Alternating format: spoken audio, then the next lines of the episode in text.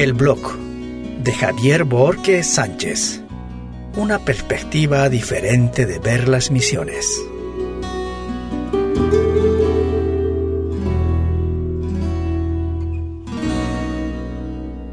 Hola amigos, ¿cómo están? Este es el nuevo inicio de este espacio de mi podcast. Soy misionero hace 18 años en Paraguay tenemos dos tareas. El primero lo realizamos con mi familia trabajando en pequeñas iglesias emergentes en la periferia de Gran Asunción. Segundo, de lunes a viernes me encargo de dirigir a grupo de grabaciones en guaraní GGG. Es un estudio de grabación digital que se encarga de grabar la palabra de Dios en audio y video, obviamente en guaraní como prioridad, y luego avanzando lentamente con la grabación para grupos minoritarios étnicos que tenemos 19 en Paraguay, menos uno que quizá entre este año y el próximo desaparezca. Mi familia está compuesta por Noemí Colmán, mi esposa, Adriana Borges Colmán, mi hija mayor, Rebeca Borges Colmán, mi segunda hija. Ellas son la parte más importante de este trabajo misionero que realizamos. También son soporte mientras estoy viajando, enseñando en algunos lugares del Paraguay o me tengo que ir a grabar a alguna comunidad indígena la Biblia. En este espacio quiero compartir con ustedes cómo es el trabajo misionero, cómo es trabajar en las iglesias emergentes y cómo se hacen las grabaciones de la Biblia para nuestros amigos indígenas. Obviamente son experiencias personales basadas del día a día en el campo misionero que realizamos. Muchos me han preguntado si grabar la Biblia es una misión. Voy a ir respondiendo en cada podcast y sabrán de primera fuente si es o no. Amigos, también quiero usar este espacio para rendir tributo a todos aquellos que hacen misiones de una forma u otra, dejando atrás sus comodidades y salen a trabajar al campo misionero. Y todos mis colegas en cualquier parte del mundo haciendo su aporte que el Evangelio llegue a cada pueblo y nación.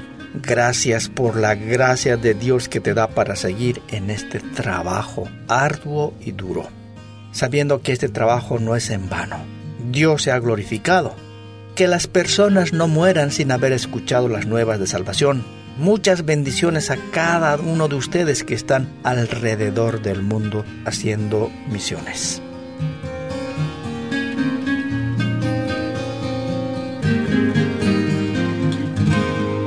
Segundo viaje, 425 kilómetros y una moto. ¿Qué tal amigos? Esta es la segunda parte del viaje a Santa Rosa de los Manjuy. El primer viaje no fue como lo esperaba, mucha reticencia por parte de mis amigos Manjuy. Esta vez costó mucho conectar con los líderes de la comunidad. Tampoco he podido conectar con el líder espiritual o, o el pastor de la comunidad. No dejamos en claro quién será mi contacto de trabajo. Por otro lado, mi colega tiene tantas ocupaciones que no puede ir siempre, en especial las fechas que necesito hacer mi segundo viaje. Dos factores frenan el pronto retorno. Una, la camioneta. El otro factor es que mi colega no tiene tiempo para ir. Lo que más me pone nervioso es que todavía no he podido conectar con el líder con quien voy a trabajar y eso me pone muy nervioso. Por todo esto está tardando más de lo que he pensado. A veces no siempre sale como uno quiere, y a esta parte de mi trabajo lo llamo frustración. Pero debemos mirar objetivamente, porque estas pequeñas trabas que hay en el camino debemos aprender a lidiar con paciencia y mucho amor. Llegó el día de la segunda partida hacia Filadelfia.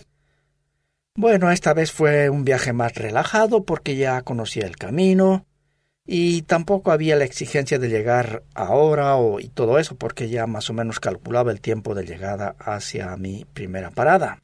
Entonces manejé sin pausa, sin estrés, salvo para sacar fotos en algunos lugares que me gustan y así disfrutar de mi hobby. Lo interesante de las fotos digitales es que siempre sabes cómo salen antes de guardarlas.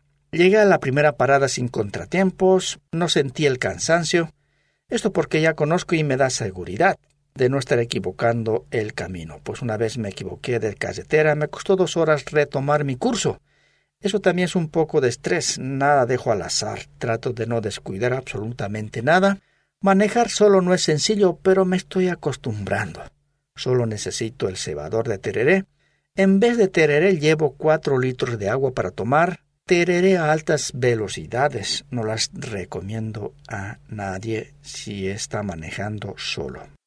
Como ya es de costumbre, debo almorzar de llegada para luego descansar. Para el viaje del día siguiente, hacer todo aquello que necesitas hacer, prepararte para irte a la comunidad es crucial. Me preparo para seguir el viaje en la camioneta, pero a última hora cambia el plan. No hay camioneta. Se me vienen muchas cosas a la mente. Una de ellas es cómo puedo retornar a Asunción sin llegar a mi meta, sin llegar a la comunidad y no tener fecha. Entonces pregunto, ¿qué hay para ir? Y me señala Jeff que tiene dos motos. Son cinco a seis horas de viaje solo de ida. Sin pensarlo dos veces le dije, nos vamos porque no quiero terminar el viaje en Filadelfia. Quiero llegar a la comunidad. Haría lo imposible para definir la fecha de grabación y conectar con mi contacto de trabajo. Bueno, vámonos. Mi mente se fue inundando de muchas preguntas, los cuales no tenían las respuestas adecuadas. Una de ellas es el camino terraplén.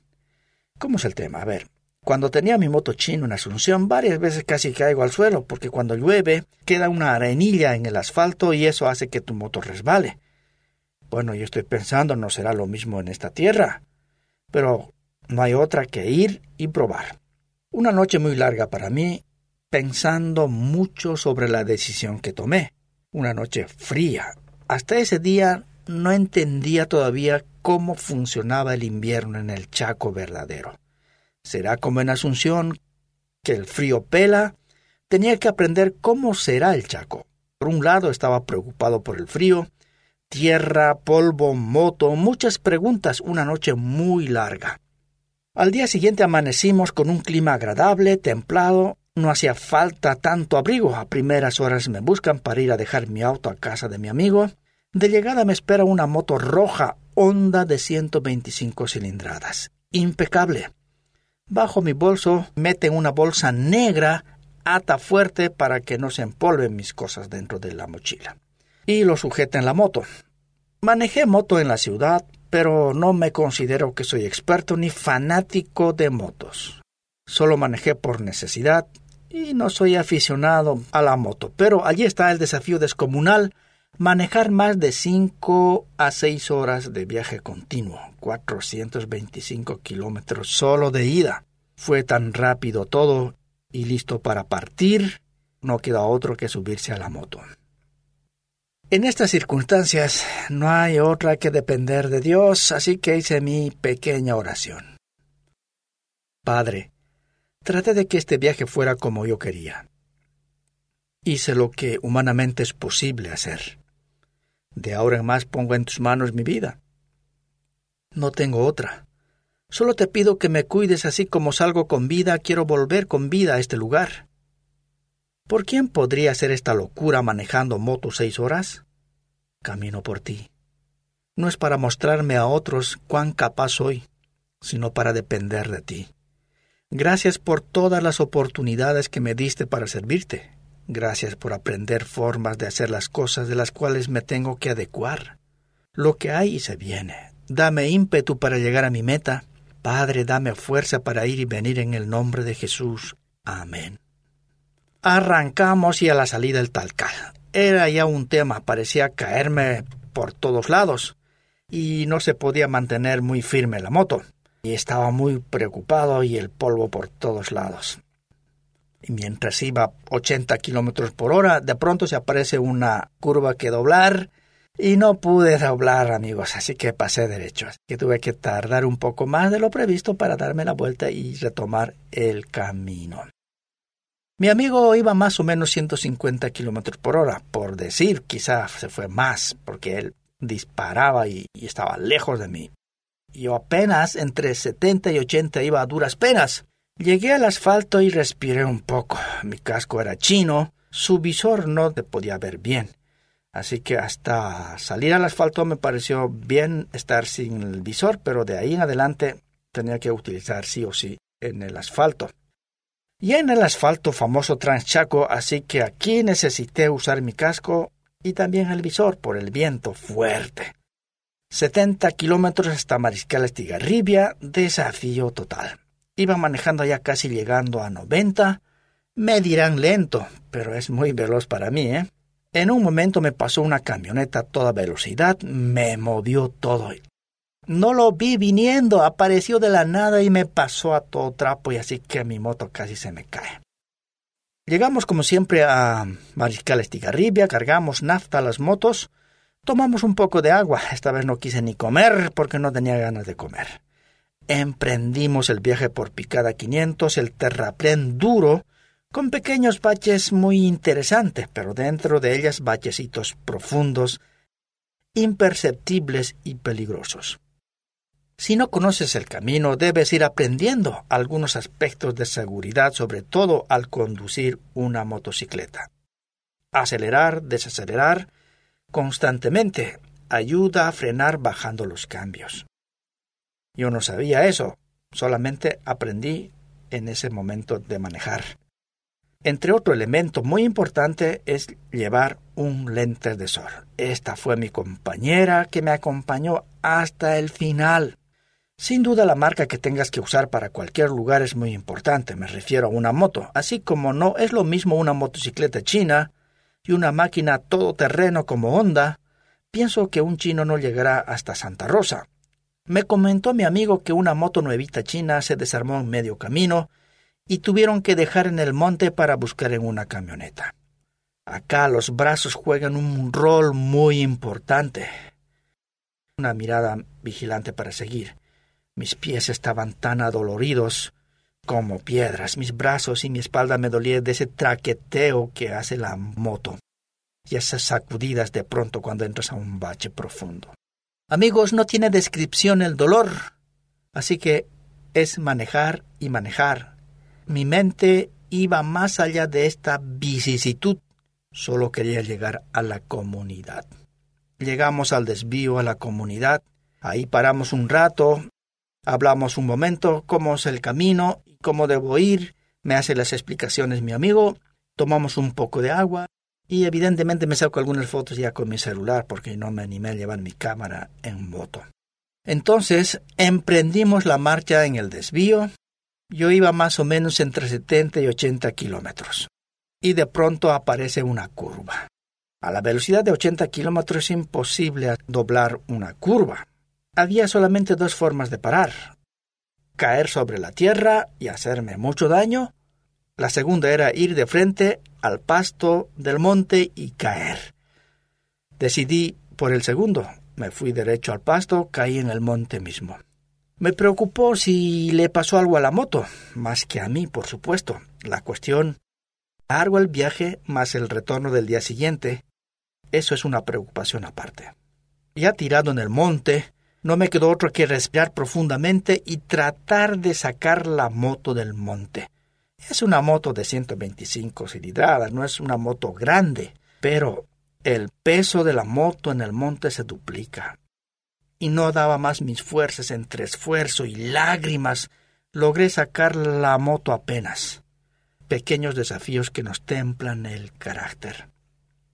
En esta parte quizás es muy importante ir aclarando algunas cosas, como por ejemplo, ¿qué me mueve a hacer todo esto? Alguien me dijo si yo me estaba realizando en el trabajo que hago. No, no me realizo. Podría realizarme si es que yo emprendo ejercer mi profesión. Soy ingeniero y si logro establecer un vínculo de trabajo en mi área y estoy escalando en una empresa, a eso lo llamaría realización y eso estaría perfecto. Pero en este trabajo no se trata de realizarte, se trata de obedecer a Dios. En algunos casos me han preguntado, deben pagarte muy bien para hacer lo que haces.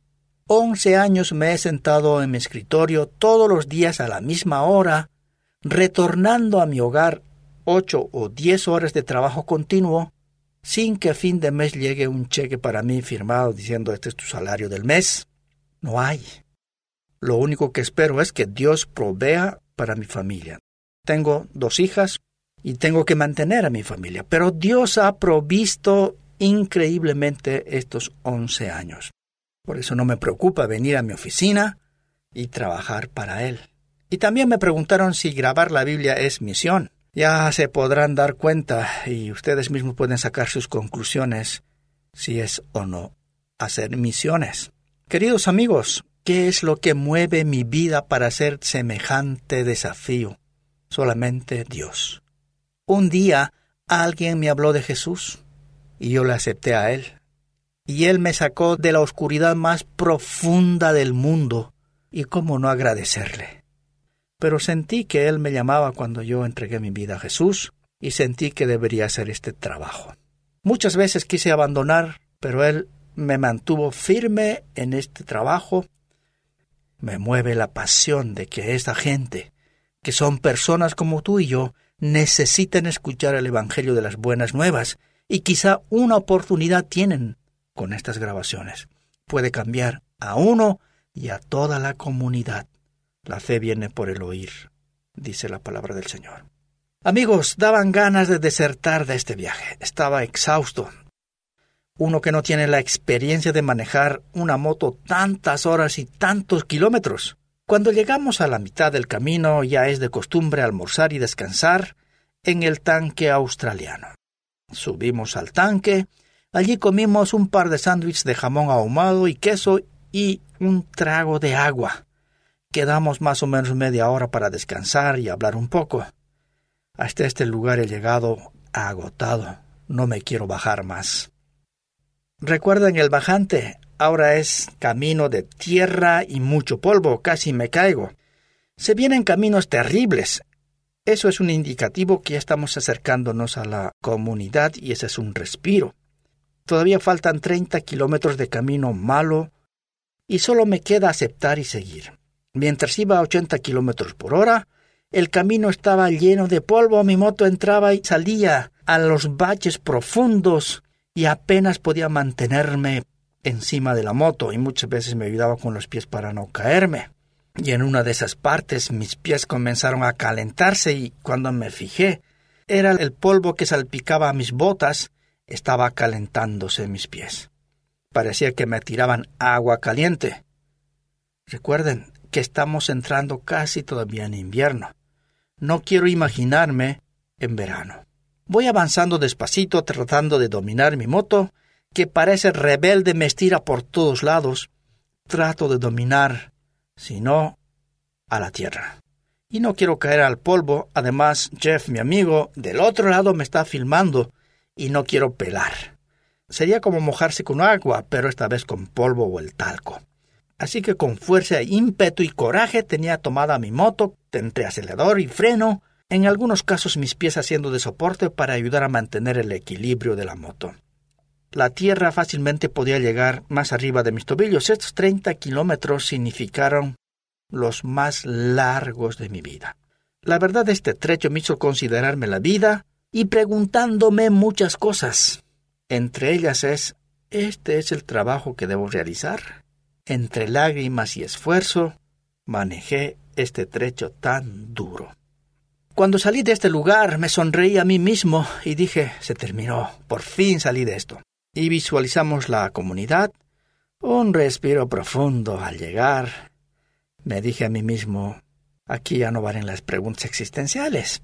Pero no le di mucha importancia. Ahora mi mente está en la comunidad, acordar una fecha de grabación, conectar con el líder que me va a ayudar en las grabaciones, y eso es todo lo que piensa mi mente, es todo lo que hay en mi mente, y mañana será solamente otro día.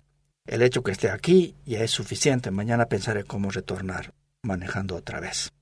Nuestra llegada estaba planeada para reunirnos con Disney y Santos, uno pastor y otro líder de la comunidad. Ahora por lo menos tengo nombres, entonces puedo trabajar. Y por otro lado era hacer entender las grabaciones. Podemos iniciar y dónde. Teníamos fijado tres lugares, Filadelfia, Asunción y la misma comunidad. Esa misma noche nos preparamos para descansar. Como siempre, mi colega hace los preparativos de su casita rodante con todas las comodidades, ¿eh? Aire acondicionado, una cama bien limpia, una ducha del monte. Fuimos a dar una vuelta a la comunidad saludando a todo el mundo y algunas fotos con celular también. Esa noche ya nos disponemos para cenar. Nos trajeron un zapallo rectangular cocinado al agua. me partí una rodaja y tomamos con café. Mientras hacíamos ese trabajito de cenar, llegó Snake para decirnos que había preparado cena para nosotros. Bueno, en la noche oscura nos vamos a la casa de Snake para cenar. Unas seis mujeres sentadas en media luna y nosotros tres hombres sentados en una mesa de plástico cenamos. Ponen la olla completa en la mesa solo para nosotros tres. Las mujeres esperan que nosotros cenemos, después comen si es que dejamos algo de comida. Y esta vez es un guiso de fideo con pedacitos de carne y mucho aceite. La noche mi estómago está muy ruidoso. Después asistimos a la reunión, todos desparramados en la oscuridad. Uno por uno se levanta y lee la Biblia en manjuy. Lento, tan lento que trato de escuchar, yo estoy casi al otro extremo en la oscuridad. Luego se levanta mi amigo, también lee y habla y me presenta. Nuevamente presento el proyecto de grabación y para que me entiendan estoy gritando alto, por si acaso no quede claro lo que estoy diciendo. Le pedimos que vengan tempranito a la casa de Jeff para afinar el tema de la grabación y terminar y nos vamos hacia Filadelfia en las motos. Mientras nos íbamos, en la noche con su linterna, me dice Javier, ¿por qué estabas tan enojado? ¿Cómo? le dije. Estabas muy enojado. No, claro que no. ¿Y por qué piensas que estaba enojado? le pregunté. Y me dijo, ¿por qué les gritaste a los manjuy? Ellos creen que vos estás enojado. no, no, no, eh, yo no grité porque estoy enojado, solamente quería que el que está al final me podía entender y escuchar, por eso estoy gritando, no porque estoy enojado. Entonces, un tema a tener muy en cuenta para después. Al día siguiente desperté a las ocho de la mañana. Antes no pude levantarme porque estaba exhausto del viaje. Hasta las diez de la mañana no venía nadie. Noche antes pedimos que vengan todos aquellos que saben leer para elegir locutores. Y pasaban las horas y nadie venía a la reunión. Diez y media se vienen cuatro personas, que son los líderes de la comunidad. Iniciamos una reunión descomunal. Si nosotros salimos de Filadelfia a las siete y media de la mañana y nosotros diez y media seguíamos en la comunidad, ¿a qué hora voy a llegar a Filadelfia? Será mi mente. Entonces comenzamos a explicar nuevamente y parece que estaban entendiendo. Por un lado y por otro lado parece que también no estaban entendiendo, pero yo ya no quería hacer un tercer viaje. Acá debería salir con la decisión y listo.